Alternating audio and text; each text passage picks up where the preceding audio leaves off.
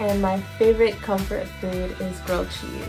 Growing up as a picky eater, grilled cheese was the number one thing I could get from every single family member and every single restaurant and it be almost the exact same every single time. It reminds me of being best friends with my mom. My favorite comfort food is congee, a type of rice porridge. There are also many different types of congee.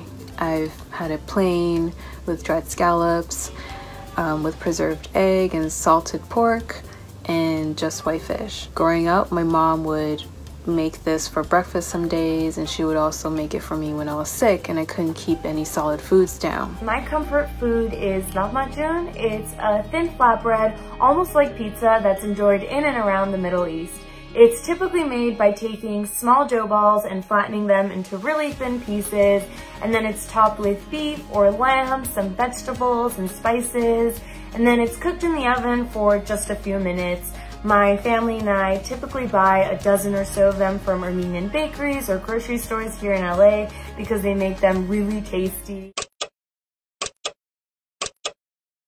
I'm from New York and my favorite comfort food is grilled cheese. Growing up as a picky eater, grilled cheese was the number one thing I could get from every single family member and every single restaurant and it'd be almost the exact same every single time. It reminds me of being best friends with my mom. My favorite comfort food is congee, a type of rice porridge. There are also many different types of congee.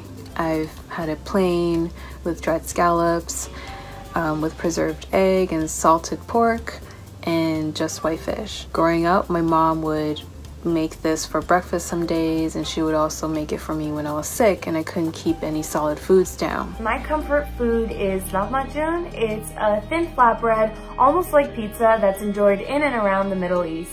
It's typically made by taking small dough balls and flattening them into really thin pieces, and then it's topped with beef or lamb, some vegetables and spices, and then it's cooked in the oven for just a few minutes. My family and I typically buy a dozen or so of them from Armenian bakeries or grocery stores here in LA because they make them really tasty.